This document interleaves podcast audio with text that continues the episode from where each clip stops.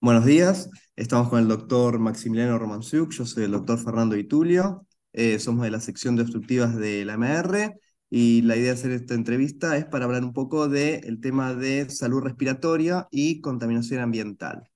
Bueno, Maxi, ¿cómo te va? Eh, la primera pregunta que te quería hacer es eh, la siguiente, si está comprobado realmente que exista eh, daños a la salud en personas que se encuentran viviendo en las proximidades de sitios donde existan eh, quemas de pastizales o incendios.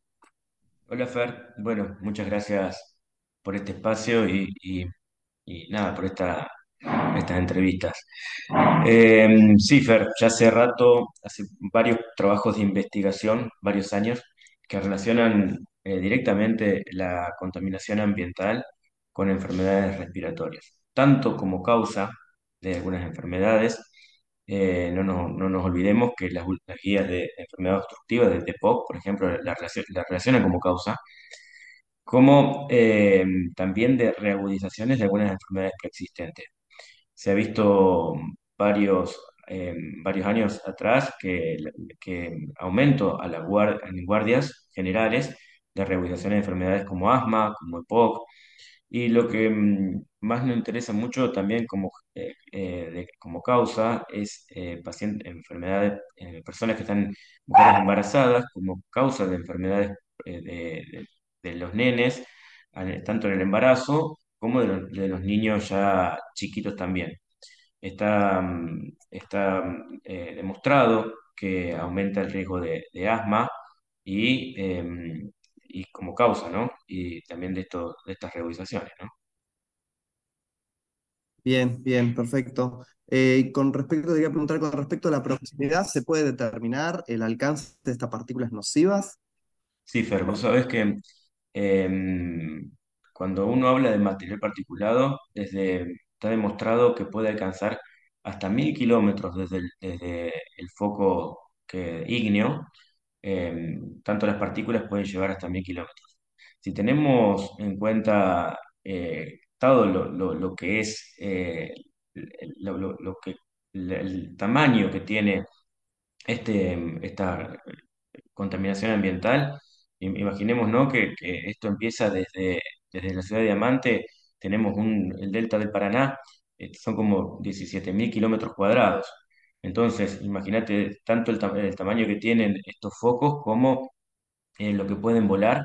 Tenemos un, un territorio bastante importante que, que pueden generar eh, contaminación ambiental y con el riesgo de las personas, ¿no?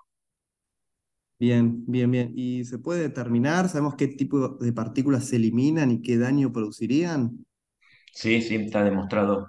Sabes que yo hay varias veces nosotros lo que está demostrado es que depende de lo que se queme, es la, la contaminación que pueden, o el material que pueden, contaminante que, que, que largan que, que se evapora, ¿no? Que está en el aire. Eh, una cosa es el- la zafra que, que está en el norte del país, el bosque nativo que, que es en el sur, y nosotros acá en el delta de Paraná lo más importante es el material particulado.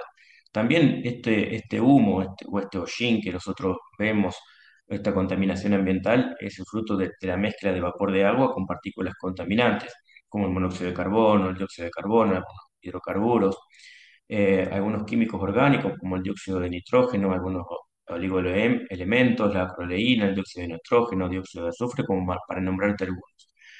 Lo más importante de esto es, em, por ahí, eh, que hasta se segrega sílice, que esto está bien documentado como causa de cáncer del pulmón. Y después, lógicamente, los otros tipos de enfermedades nombradas como causas de enfermedades obstructivas.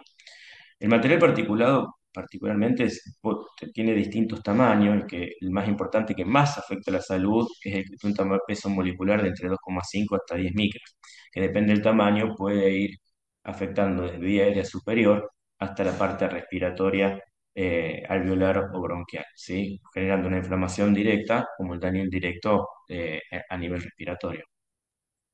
Ok, ok. ¿Y, y puede, por ejemplo, de alguna forma medirse estas eh, partículas en el aire? ¿Puede medirse la calidad del mismo? Y, y si existen valores de normalidad para, bueno, determinar justamente la concentración de estas partículas en el aire? Sí, sí. Eh, es- hay varios, varias páginas eh, que están al alcance de todos nosotros.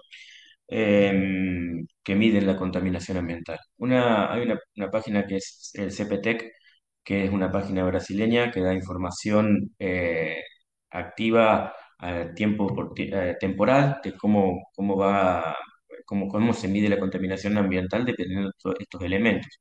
Uno cliquea eh, por material particulado, te, te lo nombra cuántas partículas hay, eh, dióxido de nitrógeno, ozono, y va, va, va, te- va mostrándote los valores que, que estamos respirando actualmente.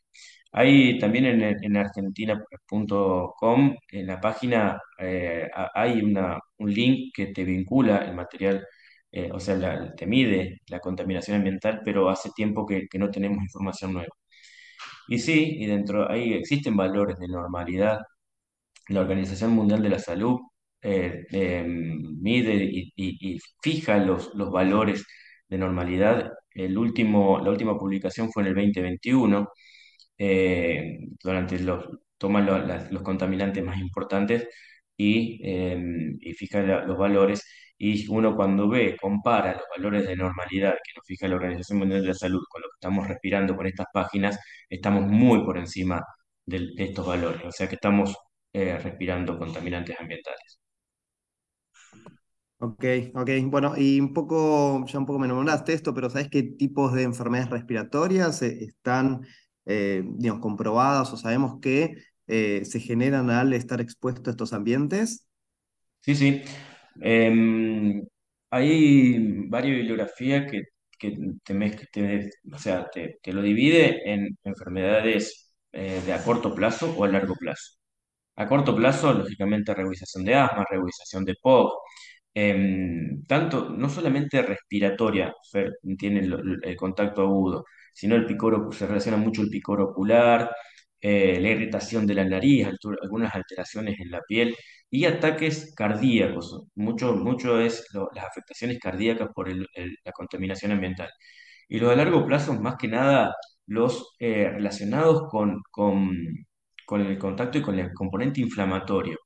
Esto, esto segrega mucho eh, radicales libres a nivel sanguíneo y se relaciona con accidentes cerebrovasculares, ataques cardíacos, enfermedad, tromboembolismo eh, pulmonar o algunos, eh, algunas también causas de, de- infartos, ¿sí? Y lógicamente ahí lo que veníamos mu- muy importante que nos- no- no- nosotros nos requiere particular atención son los nenes chiquitos, la, la- la niñez, porque al estar respirando todo esto, estas, eh, eh, se ha demostrado consecuencias directas en, enfermedades respiratorias que ya empiezan de los niños y cuando llegan a ser adultos tienen marcada, mar- eh, marcada, mar- marcada causa, ¿no?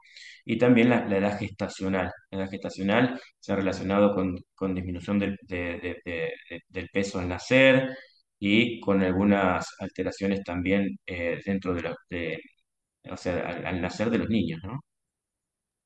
Bien, bien, bien, bien. Y bueno, y por último, este, mm, ya un poco me nombraste el tema de las niñez, pero el, el, ¿existe alguna condición de base que predispone o que haya personas que sean más susceptibles a, esta, a este tipo de, exposición? Existe más que nada, sí, por supuesto, eh, la hay la población más, mucho más susceptible es eh, sin duda los que tengan antecedentes respiratorios como EPOC, los mayores de 65 años, los niños, los niños también son eh, eh, población de riesgo. Y mm, lógicamente los, pacientes con enfermedades cardíacas. Y también eh, el tema de los niveles socioeconómicos bajos. Estos son, son tienen una, un riesgo directo. Eh, no puedo dejar de, mencionar esto de un poquito lo que es la, lo, que es la huella del carbono, que mm, lógicamente esto se mide por, por consumo per cápita de, de- de cada, de cada país y los que más, hay- es algo curioso que los que más eh, huella de carbono generan son los países industrializados, los países con, eh, con mayor poder socioeconómico, pero los que lo sufren eh, son los países con, con, eh, con más pobres, ¿no? Porque tenemos, se relaciona con bajos niveles de alcance a, a- a la salud y eh, varios, lógicamente, y, y mucho menos control de, de- de- de la toxicidad ambiental. Así que nosotros nos vemos influenciados también por esto de los niveles socioeconómicos bajos. Bien, bueno, bueno, perfecto. Terminamos entonces. Gracias, Maxi, por tu tiempo y por la información. Así que bueno, nos estamos viendo, nos estamos viendo pronto. Muchas gracias a vos, Fer, y saludos a todos.